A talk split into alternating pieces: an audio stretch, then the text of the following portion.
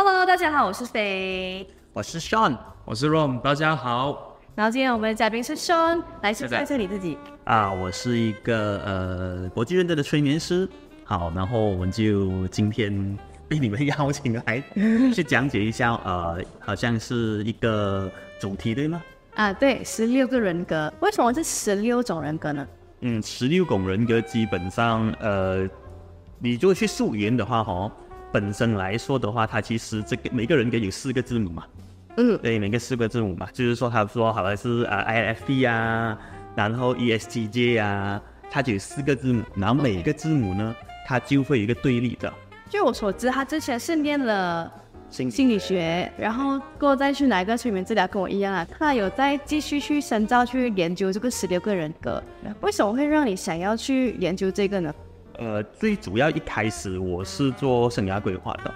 但后来发现一件事情，就是说，嗯，当然你要做生涯规划，我会问他你的兴趣是什么，我会做很多的测试，嗯，就是说让你看到，大家很多人都做这叫呃呃叫做 R I A S E C，然后叫 John Holland，就是说看你的兴趣是什么，嗯，然后就一直要让你填很多东西，然后我就在那边看到，诶，它是一个很简单的把人分成六种人格，然后我觉得诶不够，那我再想一想，是不是有更加多的呃方向可以去深入的去了解。然后才终于啊不断的找资料，才发现到这个我们叫做 MPTI，对，然后 MPTI 其实就是我们的所谓的十六人格的最主要、最主要的原本的这一个呃人格测试。你会建议呃什么样的年龄层去拿这个测试呢？就其实呃也没有讲哪一个年龄层的，基本上。呃，如果你对自己的一个人格人格是有兴趣，你都可以的。我觉得，但是最重要一样事情，你不要把它当做完完全全，就如说这个人格应该做哪份工作，然后你就完全相信他，他就你把它当做一个人生的基准来做。所以年轻人好像说，如果你你是用来参考，好像你要去呃考了高考之后，你做一个人生的一个呃参考，去了解你自己的天赋什么，你是可以去去去去拿的。OK，它不过是一个其中一个考量，然后它不应该是全部的考量。OK，但是当你人生迷茫的时候，当你现在其实好像我大部分的顾客都是三十多岁，三十多岁，就是刚好在我要继续这份工作，还是要换一个我觉得我有兴趣的一个工作，对吗？是，于是呃到了三十多岁，他人格其实像已经接近定型了。他他其实没有太，他其实对自己已经有深刻了解。可是他又可能之前不是做着他自己想要做的东西哦。OK，这个时候他就可以面对他内心真正想要的的东西是什么。而且 MBTI 他觉得是一个很很很深的一个，就很很把你内在的运作描述到很清楚的一个人格测试。所以呃，我觉得做了这个测试之后，他们就比较能够呃了解自己的内心。哎，原来我我做这件事情。我是很在行的，我做这些事情我是很快的。应手的。对对对对对，所以，但一般来讲的话，我们没有办法有一个道具去帮助到他自己觉察自己。但 MBTI 它可以给到你一个呃方法，去看一下你是怎样的人，你是怎么样做事的，啊，就会有这样的一个方法对，了解。那刚刚有提到是三十多岁那个人格会比较稳定下来。那就是说，之前它会一直在变嘛，就是那个四个字母。可以，我要讲一下这个这个 MBTI 最主要的理论，其实是荣格的。荣格，然后荣格他基本上是有一个，他就察觉到，你也是读心理学的，他就察觉到弗洛伊德还有阿德勒，就有两个他们对人性的这个探索是两个方向的，他就很迷茫，为什么 it's so different but it it's both right，就是两个很。不一样的东西，给感觉对的，对的，然后就很很很差异这样的状况，还出现了哎哦，因为两个是不同的人格，嗯，所以还出现的 topology 这个东西，就是说性格类呃类型学，就是说他发现哎，原来不同的人有不同的需求的，OK，然后他他的最最起初理论，他是相信，当你一开始三四岁的时候，你就开始发展了人格，你人格就不会变了，然后你就他会根据你的 develop，然后你会。不断的发展你的人格，就好像嗯左手和右手，就是如果你本身是右喜欢右右手，对咯，对，所以看这样子，就是啊左手和右手，就是说呃是左撇子还是右撇子，对吗？啊，对，如果你是右撇子的话，你很明显是从小时候你就是圈出来圈出来的，就变天生有他的呃天生有它的因素，有它基因上的。对对对，但是如果你妈妈不一定的病你去用左手的话，你是可以的。是是。对，所以呃，那人格在早期如果在非常强硬的方式去培养的话，会会发生一些变化吧。对，这样他们比如说你说刚才三十岁过后，他们就会通常都会来找你，就是因为说嗯迷茫，对迷茫嘛，对。不对？这其实在这个阶段，不是刚才你说，就是你从一岁开始，如果说妈妈一直是就是变你变你一定用左的话，到时候三十岁出来的的成的那个 result 会不会说跟他之前会有变差？对他，他跟可能他就不是他天生那性嗯嗯性格学，它是一个科学，它其实有很多理论不断的在嗯嗯不断在更新的。现在 M P T I 开始是荣格的一个理论，那到最后当出现的会变成一个呃统计学，他们去统计咯，然后才发现呃这种性格的人根据统计他们会倾向多点忧郁症，这性格怎么怎么样。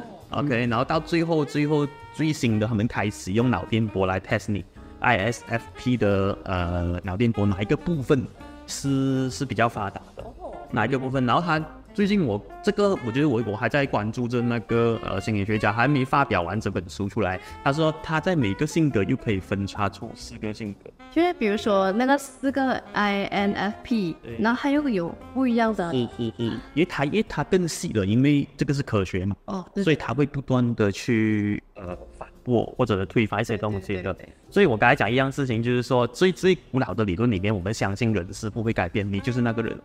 可是到到现在，我们如果我们去信仰大脑的结构的话，其实有可能可以改变的。就 rewire 对的话就分一个新的东西出来。荣格他受东方影响，然后他相信人的一个自信，相信人一个很自信，然后人一个很天命，然后你然后你要就 fulfill 那个自信，哦然后去变成自信 realization 啊类似 actualization 啊，对对，他们讲说，你如果完全根据社会的方式一活，你就 institution，就是说，呃，这个体制化，对对对。你就活成社会样的社社会样的样子，你不是你自己的样子，就会有 individual 的对，你要 individualization，就是说呃自信化或者个性化，那个才是你啊。他有这个理论，但这个才是一个理论而已，是是，他没有办法。随时都会被推翻。对对，然后那时候他们的那个心理学的那个理论其实是没有脑电波，哦也可能不是那么严谨。没有这么多方面的 support。对对对，现在如果我们是用最基本的方式去脑电波来看人格的话，这样是可以改变的。我见过一个朋友，ISFJ，然后他去不断的去上那些原生家庭的课，一直上一直上就变成 INFJ 了，就是 S 变成 N 了。OK，所以我就觉得，呃，之后那个课程让他变得更加思想更加抽象了。N 是 N 是很抽象的。OK OK，，N 是很抽象的。我也是 N 的嘞，对对对对我，是本来 INFJ，然后现在变成 INFP。是是是，所以我们可以讲解一下，好像四个字母吧。对对对设对。对定其实有有它的那个意思的。对，第一个呢，其实就是说 I 和 E，嗯。就是 introvert 和 extrovert，，OK，就是内向和呃呃外向这个东西，我们会常常被误解的。因为这个是也是荣格提出来的，嗯这个他最初本质写作的东西，可是大家就做这个概念就把人二分，对，就内对，向外向。内心外向，对，是的，那其实很尴尬的。其实好像如果我朋友一个是 ISFJ，他 ISFJ 是一个内向又渴望关系的性格。啊，这样就感觉很很很内向跟被渴望，又渴内然后向又一个关系。对对对，内向又渴望关系的人，因为我想内向人不喜欢关系的，不喜欢熟悉一下某一来。对。对对，可是他 ISJ 他内向之余，他又很渴望关系。嗯啊、所以这个东西有人会把它偏呃把它偏成 ambivert，就是他可以左左边也可以去右边，哼，OK，就是他们有这个琵琶，但有人不相信这个说法啊，就是说他今天我很想去 extrovert，我就去 E 哦呃，我很想去 introvert，我去啊，有些都是 I 哦的嘛，是是是，他会。很矛盾哦。对，但但其实其实不矛盾的，就是说你可以用左手，你可以用右手。OK，会右手不代表你要把左手废掉，呃，但是永远都好，你用右手你是很舒服的。我还是回来右手，回来原本的我。对可是有时候我还是会用左手拿一下东西的。所以这个要很清楚。所以每个人我问他一个你的性格，你觉得你是外向还是内向？他常常会告诉我，呃，外向可以，内向也可以。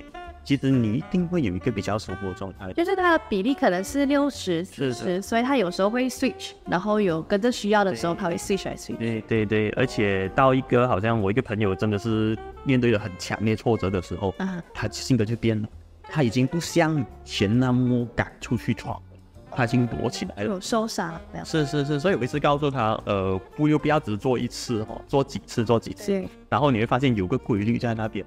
哦，其实人是会变来变去，随着我们的经验，然后一些时间会改变。是是是，而且真的，如果一个人呃本来是很外向的，他经历一些人生的一些挫折，他就这段时间他是需要变得内向来。沉淀一下，对对对。那要怎么测试？到底要怎么测试呢？那就留守下一集了。哇啊啊！